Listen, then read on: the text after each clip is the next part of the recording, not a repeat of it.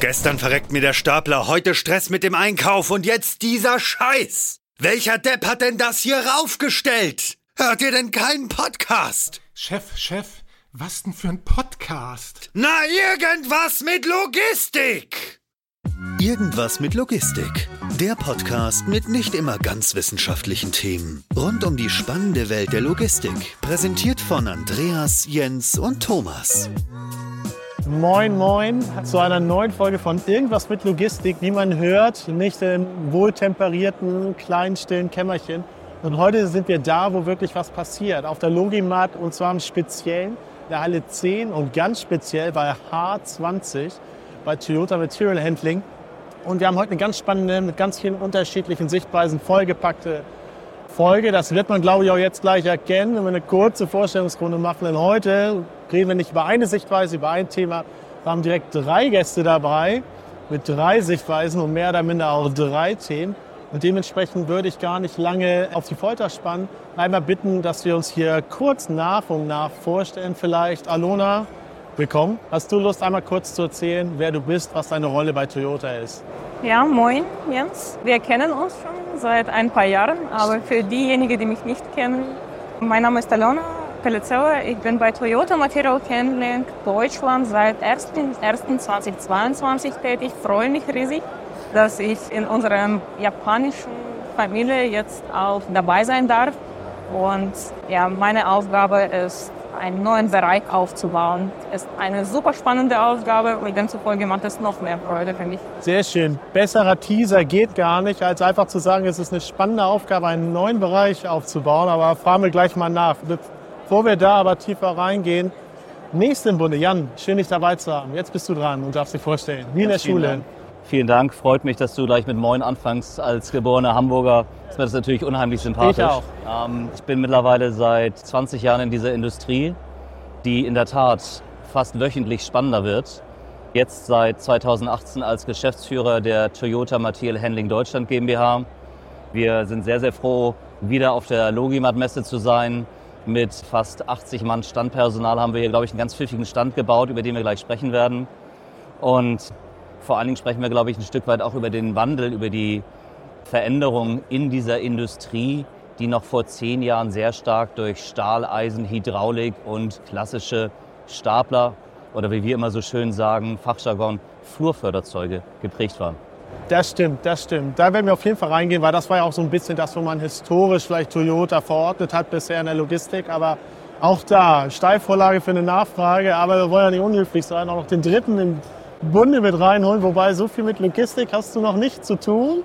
Fragezeichen, stell dich gerne mal vor. Ja, also ich bin zumindest das erste Mal jetzt hier heute auf der Messe und freue mich hier sein zu dürfen. Genau, mein Name ist Matthias Mester. Ich bin, ich sag mal, paralympischer Ex-Sportler und gehöre dem Team Toyota Deutschland an, wo ein Pool ist mit verschiedenen Sportlern, verschiedene Sportarten. Und ja, heute hier bei Toyota Material Handling und ich freue mich, was hier alles so passiert und was ich alles schon so entdecken durfte. Sehr schön. Bin auch mal gespannt, vielleicht am Ende dann noch ein kurzes Feedback von dir, du Logistik jetzt nach dem heutigen Tag spannender oder langweiliger findest, als du es vorher gedacht okay, hast. okay. Also ganz offen gestellt, Frage ist ganz ergebnisoffen gestellt. Ne? Ja, aber es gibt nur eine Antwort. Ja. Sehr schön. Zurück zu dir, Alona. Wie gesagt, schön, dich dabei zu haben. Ähm, Du hast schon ein bisschen angeteasert, ihr macht was Neues. Jan, du bist auch darauf eingegangen. Sehr großer, pfiffiger Stand. Das impliziert ja auch schon ein bisschen, dass hier nicht nur eine Sache zu sehen ist. Vielleicht kannst du da ein bisschen tiefer reingehen. Was ist eigentlich neu bei Toyota? Was sieht man vielleicht auch heute hier? Was ist vielleicht auch das, wo man so ein bisschen gerade sich hin transformiert oder sich schon hin transformiert hat, ohne dass vielleicht das die breite Masse schon weiß? Ja, ich bin wirklich froh, dass wir endlich mal auch eine Podcast-Folge mit dir zusammen machen können, Jens. Und zwar zu einem so ein spannenden Thema wie Logistic Solutions Integration. Das, was wir bei uns auf dem Stand unter anderem auch sehen, ist ein, wie gesagt, neuer Bereich. Und Logistic Solutions Integration ist alles, was etwas mit Integration zu tun hat. Zum Beispiel, wir haben hier auf der Logimat Automation Arena aufgebaut und wie du siehst, wir haben in dem Fall auch ein Bereich für Kleinteillagerung vorgesehen. Danach kommt Kommissionierungszone mit einem Pick-Roboter, der von unserem Schwesterunternehmen übrigens kommt. Dann kommt unser Autopilot und Racking Solutions auch. Was wir natürlich nicht vergessen dürfen, sind unsere Standardprodukte, die wir auch hier sehen. Und das ist das, was wir als unsere USP jetzt tatsächlich betrachten. Du hast bestimmt auf der Logimat auch gesehen, dass wir sehr viele unterschiedliche Technologien jetzt auf dem Markt haben. Und wenn ein Unternehmen jetzt die Prozesse in, der, in, in einem Warehouse optimieren möchte, dann stellt das Unternehmen natürlich die Frage, wo fang, womit fange ich an? Und Antwort haben wir dann auf diese Frage, weil wir natürlich Kompetenz dafür haben und dann können wir dabei helfen, die Prozesse zu optimieren. Wenn du von integriert sprichst, du hast ja auch schon von Schwesterunternehmen und so weiter gesprochen. Also heißt das sozusagen, man kann sich jetzt das Beste aus allen Welten zusammenstellen, mehr oder minder daraus eine integrierte Lösung machen. Nicht nur stückweise hier, Stapler da, Palettenregal vielleicht vom anderen Firma, Pickroboter wieder da. Wenn hat man ein Problem, wenn es alles nicht zusammenpasst. Ist das dann im Endeffekt so der Schritt, für den du und ihr dann auch gerade bereit seid zu gehen, beziehungsweise schon gegangen seid, du auch dafür verantwortlich bist, daraus dann Gesamtlösungen zu machen und nicht einzelne Silos, die der Mann dann versucht irgendwie zusammenzustecken? Ich ergänze unsere Portfolio, so würde ich mich beschreiben. Also ich, ich glaube, ich bin genau Puzzle, was wir gesucht haben und ich ergänze die Bereiche, die wir bis jetzt schon gehabt haben. Wie ich früher erwähnt habe, zum Beispiel haben wir auch bis jetzt Autopiloten gehabt haben wir auch bis jetzt unsere Standardprodukte gehabt. Und jetzt kommt etwas noch zusätzlich dazu. Und da sind äh, die Lösungen, die wir aus dem Integration-Bereich auch anbieten können. Ah, sehr interessant. Das heißt also, beziehungsweise sehr interessant. Das wollte ich gerade sagen, das heißt aber, mir ist aber selber aufgefallen, dass das Beispiel, was ich im Kopf hatte, eigentlich falsch ist. Hast du vielleicht Lust, mal ein Beispiel oder es anhand eines Beispiels darzustellen, wie sowas wirklich dann funktioniert, wie sich das zusammensetzt? Vielleicht ein konkretes Projekt? Ja, wir haben tatsächlich in dem ersten Aufbaujahr auch etwas erreicht. Und nicht nur etwas, sondern tatsächlich, wir sind super stolz drauf, dass wir drei Unternehmen gleich in dem ersten Aufbaujahr von unseren Kompetenzen überzeugen konnten. Aus der Dachregion kommen alle drei Unternehmen in dem Fall. Und zwar es geht um die österreichische Post, entspricht Postsystemlogistik ist ein Schwesterunternehmen von österreichischer Post in dem Fall. Da dürfen wir ein LSI-Projekt jetzt realisieren. Dann kommt noch ein ähm, Projekt, wo wir Zusammenspiel zwischen einem Cube Storage und Autopilot haben für die Firma Eurodrill. Und als letztes, was wir letztes Jahr gewinnen durften, war eine spannende Anlage bei der Firma LKQ Dach oder PV Automotive. Und da haben wir auch ziemlich viele Gewerke geliefert und dann das nicht als Gewerke, sondern tatsächlich als eine Lösung. Ja, vielleicht Jan, da anschließend mal die Frage, sowas gewinnt man ja nicht nur, indem man in das beste Produkt oder die beste Lösung hat, man braucht auch die Wahrnehmung. Und zwar nicht nur die Wahrnehmung extern, auf die ist sehr wichtig, damit Kunden, potenzielle Kunden überhaupt wissen, dass sie sowas bieten können, sondern auch intern, dass man eine Lösung anbietet, als vielleicht einzelne Produkte beispielsweise. Ganz generell wie findet sowas statt? Wie kann man die Wahrnehmung verändern? Weil es ist ja auch, vielleicht ist deine Erfahrung da so, korrigiere mich gern, aber es ist ja auch ein bisschen so, wohin sich der Markt entwickelt. Lösungen, nicht einzelne Produkte sich zusammenpicken. Wie ist da so deine Erfahrung? Wie kriegt man sowas transformiert? Das ist eine gute Frage, vor allen Dingen eine intensiv zu beantwortende. Wenn du ein bisschen zurückgehst, ich habe vor fünf Jahren von einem anderen Marktteilnehmer zu Toyota gewechselt, als die Pressenachricht herauskam, Toyota kauft Van der Lande. Mhm. Und diese Akquisition war eine ganz sinnbildhafte, weil es eine, ein massives Invest in die Zukunft der Marke, aber auch für die Kunden, für die Mitarbeitenden von Toyota ist. Das war eine hochspannende Geschichte, die damals erzählt wurde, weil wir es schaffen, die Anforderungen des Kunden noch besser anzunehmen. Wenn wir jetzt mal zehn Jahre vorspielen würden, und über Wahrnehmung nachdenken. Heute ist die Wahrnehmung, Toyota Material Handling steht für 360.000 Gabelstapler, die weltweit produziert werden. Steht dafür, dass wir in Europa wie auch weltweit die Nummer eins in der Intralogistik sind. Aber der Kunde fordert von uns die Veränderung und die können wir begleiten. Durch einen Zukauf wie Vanderlande oder das Schwesterunternehmen, den Zukauf von Viastore, der hilft uns dabei, diesen Kunden dabei zu begleiten. Und damit kriegst du auch die Wahrnehmung raus weil Kunden suchen, glaube ich, heute noch mehr Partner, mit denen sie nicht nur nachhaltig ihr eigenes Geschäftsmodell weiterentwickeln können, sondern auch nachhaltige Lösungen entwickeln können. Und wir kommen nachher auch nochmal, wenn wir über Olympia reden, auf das Thema Nachhaltigkeit. Ich glaube, das beeinflusst alles die Wahrnehmung. Das ist auch sehr spannend, was ich zum Beispiel einen sehr schlauen Schritt fand. Man könnte jetzt ja auch erwarten, okay, Toyota als Gesamtkosmos, riesengroß, kauft eine Firma aus den Niederlanden, die ein bisschen Shuttle, bisschen Sortertechnik macht, natürlich ein bisschen überspitzt, ne? und lässt sie aber so bestehen, weil sie schon, oder die Marke schon weiß, okay, die ist in dem Bereich bekannt, wo ich nicht bekannt bin. Das heißt jetzt ja nicht Van der Lande, heißt in einem ja nicht mehr Van der Lande, sondern Toyota Shuttle Service, weißt du? Und das ist zum Beispiel etwas, man ergänzt sich strategisch, geht diesen Wandel voran, ist aber auch Anführungsstrichen bescheiden genug zu sagen, okay, das muss nicht gleich dann so heißen wie wir. Das, was wir bisher gemacht haben, war richtig und war gut. Und im Kosmos als Schwesterunternehmen funktioniert das und passt sehr gut zusammen. Das machen andere ja auch anders manchmal nicht so erfolgreich. Das finde ich zum Beispiel sehr, sehr schlau, auch von der Art und Weise ja auch Leute zu integrieren, weil du dann natürlich auch dieses ganze Selbstverständnis und dieses ganze Identifikationsmodell in diesem Schwesterunternehmen beibehältst und so auch wirklich als Gemeinschaft Lösungen anzubieten, wachsen kannst. Das finde ich einen sehr, sehr schnellen Punkt. Aber wo wir gerade bei Wahrnehmung waren, du hast ja deinen Stand oder euren pfiffigen Stand schon angesprochen, hat ein bisschen was von ja, einer Arena, würde ich es fast nennen. Ja? Und jetzt, oh, was für eine Brücke, Jens Pommerening. Und, das äh, Stadion der Intralogistik. Das Stadion, aber wir haben hier nicht nur ein rein architektonisches Stadion, sondern überall ja, blinkt uns ja entgegen, beziehungsweise schauen wir auf, da drauf auf die Olympischen Ringe und auch auf die Mitteilung, dass, beziehungsweise auch auf die Information, dass ihr Sponsorpartner seid der Paralympischen Spiele. Ja. Wie spielt das eigentlich damit rein? Was ist da der Gedanke dahinter? Willst du oder soll ich? Du kannst ich, gerne. Ich baue die Brücke, ich versuche es zumindest.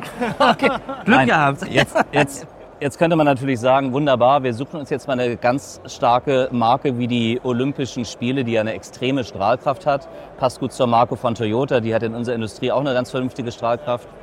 Und fahren damit so eine Art Co-Branding-Strategie und nutzen das aus, damit wir möglichst viele neue Interessenten auf den Stand bekommen. Das ist wesentlich mehr. Wir sind der Partner für die Intralogistik. Wir helfen natürlich auch die ganzen Olympischen Spiele aufzubauen, zu betreiben mit den Staplern, aber der Gedanke dahinter ist der, der uns eigentlich umtreibt. Der Gemeinsamkeitsgedanke, der sehr stark in der japanischen DNA verankert ist, der Nachhaltigkeitsgedanke, auch die Tradition in diesen Spielen, die in den Spielen ja auch äh, ruht. Ich glaube, Speerwerfen gibt es schon seit wie viel? 100 Boah, Jahren? Ich glaube, das gibt es schon von Anfang an dabei, würde ich behaupten. Ja. Ja, Speere werfen hatte früher eine andere Bedeutung in der Antike. Ne? Ach so, ja, da hast du auch wieder recht. Das stimmt. Aber das war natürlich für uns die genau die passende Geschichte. Wir sind sehr stolz, dass wir als Unternehmen auch die Olympischen Ringe als auch die Paralympischen Spiele ähm, hier unterstützen können. Da hast du deine Brücke. Da habe ich meine Brücke. Ja, also ich bin sehr dankbar und sehr stolz, dass Toyota Partner der Paralympischen und Olympischen Spiele ist. Guck mal, dass ich das andersrum sage, ne? Paralympics und Olympia, sage ich.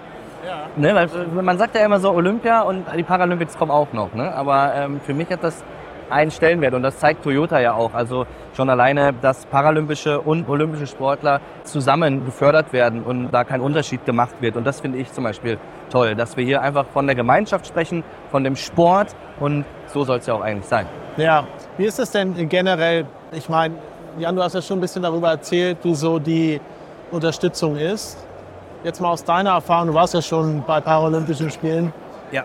Was bringt so ein Sponsor wirklich mit rein? Ist es einfach nur Name-Dropping oder ist es dann auch wirklich was, was hilft, beispielsweise ein gewisses Level auch bereitzustellen, überall auf der Welt, dass man dementsprechend arbeiten, trainieren kann, sich darauf vorbereiten kann, am Ende des Tages auch Spiele hat, wo man Wettkampfbedingungen hat, wo man auch dann die Wahrnehmung wiederum verbessern kann, dass das nicht einfach beispielsweise beim Speer Ah, jetzt trittst du mir wahrscheinlich gleich gegen das Bein, aber ich könnte mir vorstellen, wenn Moment, du viel Kraft hast, bist du auch sehr gut, oder nicht? oder ist, ist, reicht das aus beispielsweise? Wie ist da so der Wert von Sponsoring am Ende des Tages? Ich glaube, der Wert ist ein ganz großer. Vor allen Dingen, wir sind keine Fußballer und wir sind paralympische Sportler, wir sind olympische Sportler. Wir, ja, wie soll ich sagen, ich habe zum Beispiel erst Ende meiner Karriere, drei Jahre bevor ich dann aufgehört habe letztendlich, wo Toyota mich unterstützt hat, konnte ich sagen, jetzt bin ich Profisportler, jetzt kann ich mich auf meinen Sport konzentrieren und kann es alles super vereinen. Man darf ja nie vergessen, viele von uns gehen ja auch noch Vollzeit arbeiten. Wir haben Ausgaben wie Trainingslager, Materialien, bei mir sind es die Speere oder Schuhe. Da kommt ja so viele Dinge auf einen zu, das weiß man ja auch gar nicht. Und wenn man da so einen starken Partner an der Seite hat, ja, kann man sich dann wirklich fokussieren und auch seine Ziele erreichen und darauf hinarbeiten. Ja, wenn man so, so einen Sport betreibt, vielleicht das, das würde mich auch mal interessieren, weil ich da so ein bisschen auch Parallelen sehe, zum Beispiel dem Thema Schwesterunternehmen, Gemeinschaft was machen. Das ist ja wahrscheinlich ebenfalls so, du kannst jetzt, wenn du einen Speer werfen, jetzt der Rockstar der Welt bist. Ne?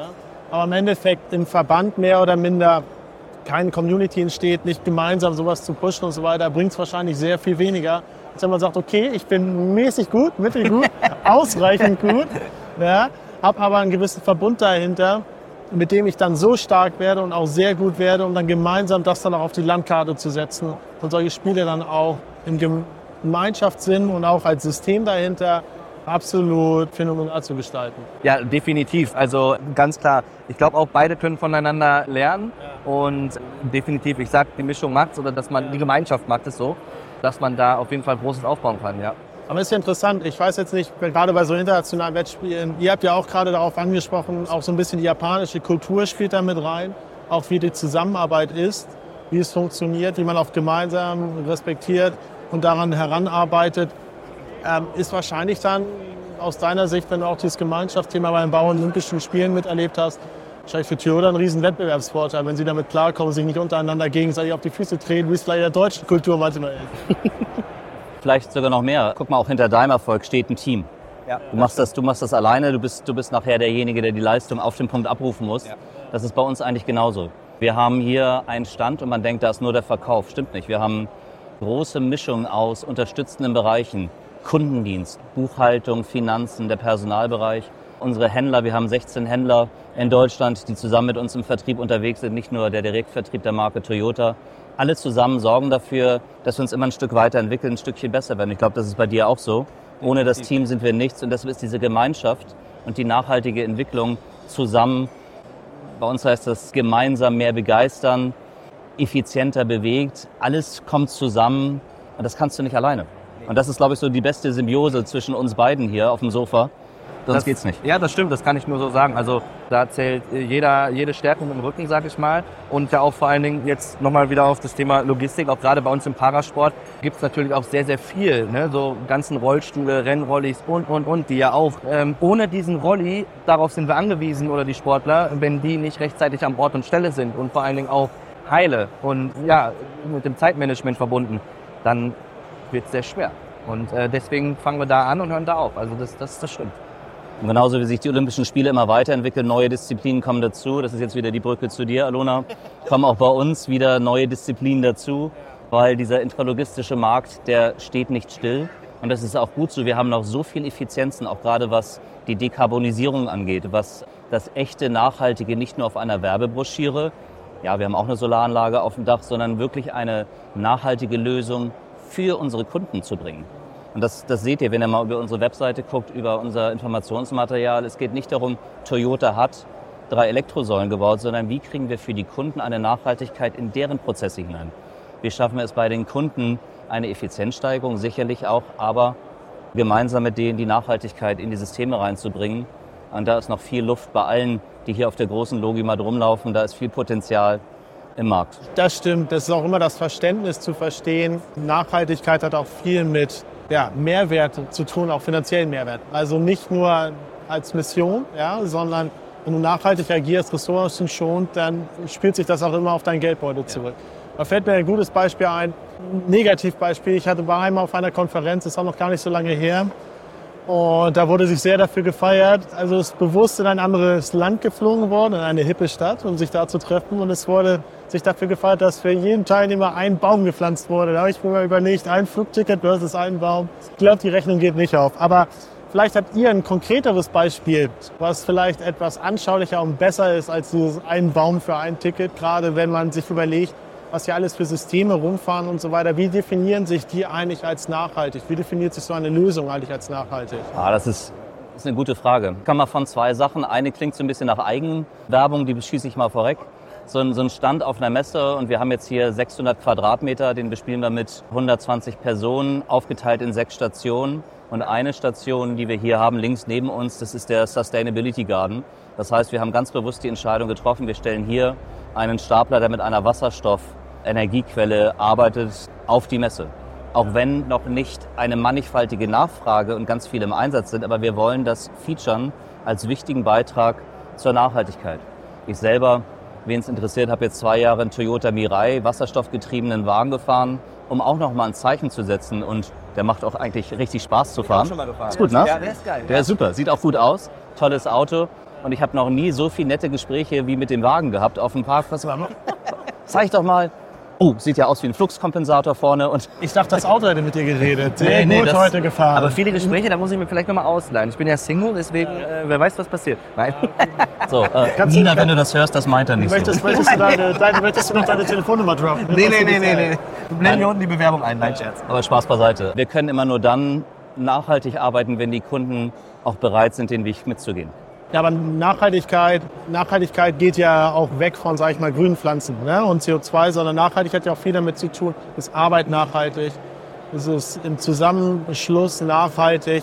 Und da ist es zum Beispiel auch wichtig, mit einer gewissen Ehrlichkeit, gerade wenn man so eine integrierte Lösung hat, gibt der Kunde ja wissentlich Vertrauen an den Integrator, an den Systemanbieter, weil er oder sie halt sagt, okay, ich möchte es aus einer Hand haben. Ich habe dich als Ansprechpartner, Ansprechpartnerin, Akkorin, für mich das gesamte System auf meine Anforderungen hin hinzustellen. Und wenn man da beispielsweise sehr kurzfristig agiert, jeden Sales versucht mitzunehmen, ist das auch eine gewisse Art von nicht nachhaltigen Arbeiten beispielsweise. Ich glaube, das ist wieder eine Brücke zu mir. Ich versuche Wie auch ihr zu beantworten. ihr dürft beide. Mach du vielleicht. Dann, wie Jens eben sagte, wir merken das tatsächlich von unseren Anfragen auch, dass unsere äh, Kunden auch anders denken, beziehungsweise wenn wir an Verpackung denken, dann merken wir, dass mehrere jetzt wirklich an volumenoptimierenden Lösungen denken, damit auch weniger Luft versendet wird, damit auch Ja. weniger Karton genutzt wird, weniger Papier verschwendet wird und so weiter und so fort.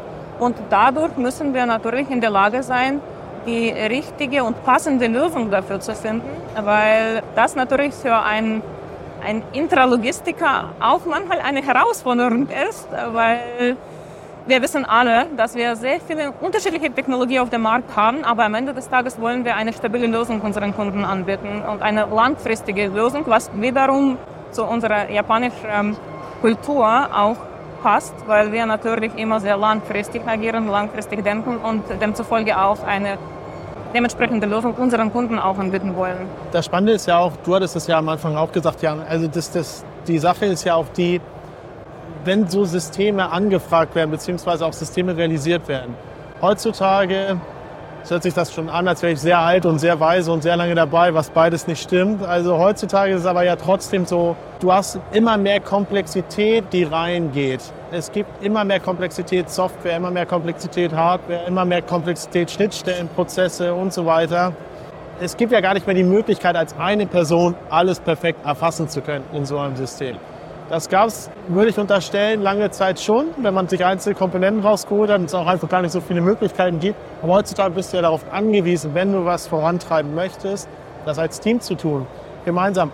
Und Matthias, hast du da vielleicht ein paar Ratschläge, weil gerade im Sport ist Teamfähigkeit, aber vielleicht auch mal das richtige Maß zu sagen, okay, jetzt müssen wir in diese Richtung gehen oder es geht in diese Richtung und so weiter. Ja, sehr, sehr wichtig. Was sind so deine Learnings daraus, wie man dann sehr erfolgreich sein kann, ohne jetzt sich immer nur als Einzelkämpfer zu stilisieren, sondern das ganze Team mit einzubinden. So, was sind so deine Ideen vielleicht und auch Erfahrungen aus den Paralympischen Spielen? Was sind No-Gos und was sind sehr, sehr gute Ratschläge, wie man sowas angehen kann? Du fragst jetzt einen Einzelsportler. Ne? Du hast Nein, doch, du aber, hast gerade noch, vorhin hast du gesagt, du hast ein ganzes Team hinter dir. nein, absolut, das stimmt schon. Ja, ja. Boah, ist eine gute Frage. Also man muss sich natürlich auf Sachen einlassen können. Man muss zuhören, man muss, ich weiß nicht, Eigenschaften dafür haben, um da eine Bindung herzustellen. Ich bin ja so, ich bin ein sehr offener, lockerer Typ. Ich gehe ja auch sehr locker mit meiner Behinderung zum Beispiel um, signalisiere so den Leuten, ey, der ist ja genauso verrückt wie ich und komme da sehr, sehr äh, schnell ins Gespräch. Und wie gesagt, ich glaube, dass wir alle schon Momente haben, dass wir gemeinschaftlich stärker sind als einzeln. Vor allen Dingen, man verliert ja zusammen und man gewinnt zusammen. Und ja, ich glaube, das ist halt auch dann das Schöne oder das, was einen noch mehr stärkt. Ich glaube, es ist halt super wichtig, weil gerade so, ich finde es auch sehr interessant, in welcher Konstellation wir sitzen, weil wir alle sehr unterschiedlichen Background.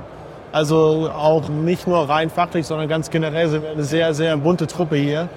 Und ich finde es sehr, sehr interessant, wie man sich trotzdem von unterschiedlichen Sichtweisen, auch vielleicht Stufen, Fachrichtungen und so weiter, dasselbe Thema, aber auf verschiedene Richtungen annähern kann. Deswegen finde ich sehr, sehr interessant. Und lass uns doch mal darauf zurückkommen, beziehungsweise auf das Themenfeld der Nachhaltigkeit, wie die meisten Leute es auch wahrnehmen oder auch bekannt ist. Gibt es da noch weitere Elemente, die ihr betrachtet, als beispielsweise ganz klassisch, keine Ahnung, ich mache andere Antriebssysteme oder ich tracke mit der Lösung, spare ich so viel Strom, wenn ich das System abbremse und rückspeise. Was sind da noch so für auch vielleicht Ebenen und Tiefen in der Nachhaltigkeit, die man betrachten muss? Du hast eigentlich immer zwei Hauptkundenanforderungen, wenn du mit Kunden sprichst. Der eine sagt, ich muss mehr Durchsatz in meinem Lager hinbekommen, am besten in dem Bestandslager auch noch mehr Güter, mehr Paletten hineinbekommen. Der andere sagt, ich möchte das Ganze effizienter machen und da gehört die Nachhaltigkeit nicht nur bei den aktuellen Strom- und Energiepreisen natürlich dazu. Was aber ganz wichtig ist, wenn man das Thema mal von hinten denkt, ist, dass man den zweiten und den dritten Zyklus im Griff bekommt. Wir sind ein Unternehmen, was über verschiedene Geschäftsmodelle funktioniert. Wir haben das Neugeschäft, wir haben die Logistics Solutions, die Automatisierung. Wir haben aber auch einen Kundendienst, der fast 100 Millionen Euro mit 500 Personen in Deutschland umsetzt. Wir haben 4.500 Stapler in der Mietflotte ohne jetzt zu viel in die Zahlen zu gehen, es gibt nach dem ersten Verkauf und der ersten Nutzungsperiode, die normalerweise fünf bis sieben Jahre dauert, auch für uns die Verpflichtung, die zweite wieder nachhaltig zu steuern. Zum Beispiel haben wir ein eigenes Aufbereitungswerk in Frankreich, wo wir zunehmend Mehrstapler nach sehr klar vorgegebenen Recycling- oder Wiederaufbereitungsgrundsätzen durchlaufen lassen wo wir die Stapler, die noch für einen weiteren Zyklus genutzt werden können, für nochmal fünf Jahre, für nochmal sieben Jahre, auch wieder in den Markt zurückbringen. Natürlich unter der Marke Toyota, natürlich gerne mit unserem Kundendienst, das ist klar. Da haben wir auch was von, aber auch das ist Beitrag zur Nachhaltigkeit. Es ist ja auch sehr spannend, ähm, wenn ich da mal einhaken darf. Ich weiß nicht, wie sehr ihr damit konfrontiert seid, aber gerade so im Bereich Fulfillment beispielsweise ist der Faktor Nachhaltigkeit nicht mehr nice to have, ja. sondern ein hartes Auswahlkriterium. Es geht nicht immer nur stumpf nach, okay, Platz 1, Platz 2, Platz 3, weil so viel Euro, so viel Euro, so viel Euro. Also es gibt ganz harte Regelungen. Wenn man die dann wiederum als Hersteller nicht liefern kann, dann kann man auch nicht ausgewählt werden. Nein, das ist richtig. EcoVadis ist, glaube ich, ein ganz bekanntes Zertifikat dafür. Wir sind EcoVadis Gold zertifiziert in Deutschland, Platin in Europa.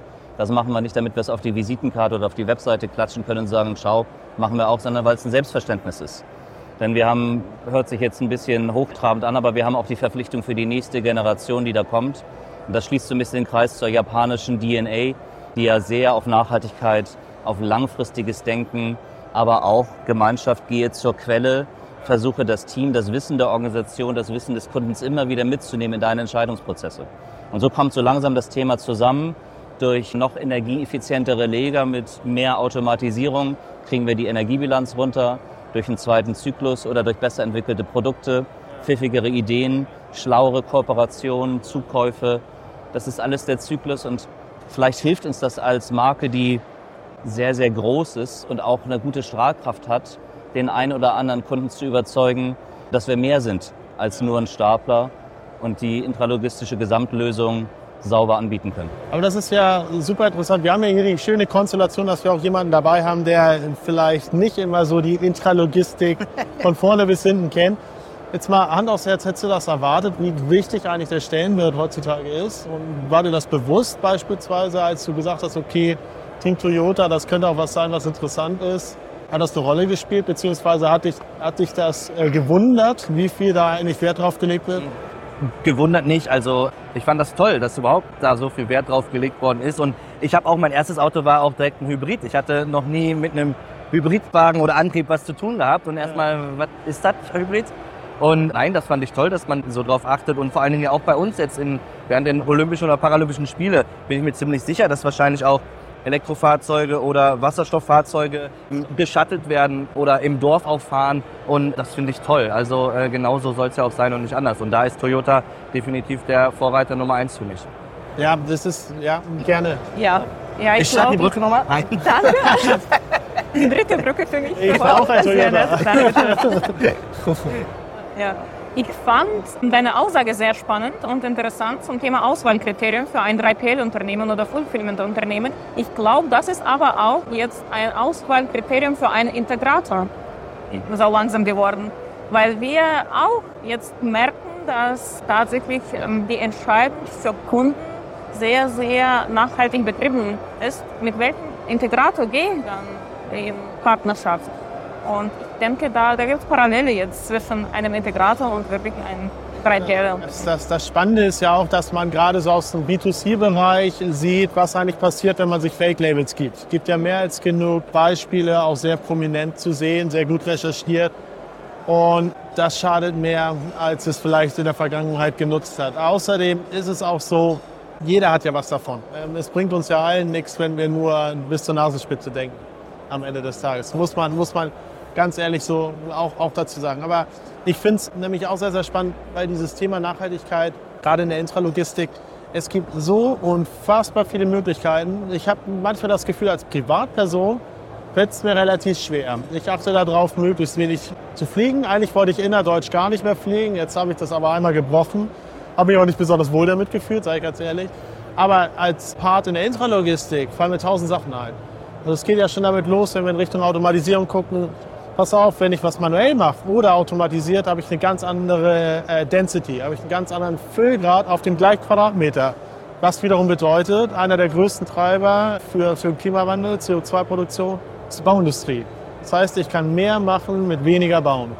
Erster Punkt, da muss man gar, noch gar nicht richtig fancy irgendwelche Rückspeisung machen. Zweiter Punkt, Verpackung. Ja. Wenn ich etwas schlauer mache, sei es durch Software, durch Technik, durch einen gewissen Prozess und ich spare Verpackungen, dann spare ich super viel. Ich spare Transport, ich spare Transport vom Verpackungsmaterial hin, ich spare Verpackung je Artikel und so weiter. Das summiert sich, summiert sich und eigentlich multipliziert sich durch eine Sache, die man angreift. Oder auch was ganz Klassisches, wenn ich in der Lage bin, Artikel besser bereitzustellen, schnell bereitzustellen, so dass die Personen, die es bestellen, es zu dem Zeitpunkt auch bekommen, wo sie es brauchen und nicht retournieren müssen. Spare ich Transport dahin, wiederum dahin, weil äh, machen wir uns nichts vor, Retouren werden ja nicht in Deutschland zum Großteil bearbeitet, sondern woanders und kommen dann wieder zurück. Und all das spielt da mit rein, wenn sie, Klammer auf, überhaupt bearbeitet werden, weil es sich finanziell noch lohnt oder nicht einfach weggeschmissen werden. Und all das kannst du, wenn du einen Prozessschritt oder eine Idee in der Logistik vorantreibst, auf ein Multiple davon eigentlich eine Nachhaltigkeit widerspiegeln. Und das ist ein sehr, sehr, sehr spann spannender Aspekt. Ist höchst spannend und du, du sprichst eigentlich den wichtigsten Punkt sowohl in der Weiterentwicklung der Intrologistik als auch bei dem Thema, was wir jetzt gerade nochmal besprechen, Nachhaltigkeit an. Wenn der, der das nutzt, der Kunde nicht bereit ist, seine eigenen Prozesse zu verändern, sein eigenes Denken zu verändern, dann können noch so viele Anbieter innovative Lösungen auf den Markt bringen, dann wird es nicht funktionieren. Nehmen wir mal zwei ganz konkrete Beispiele.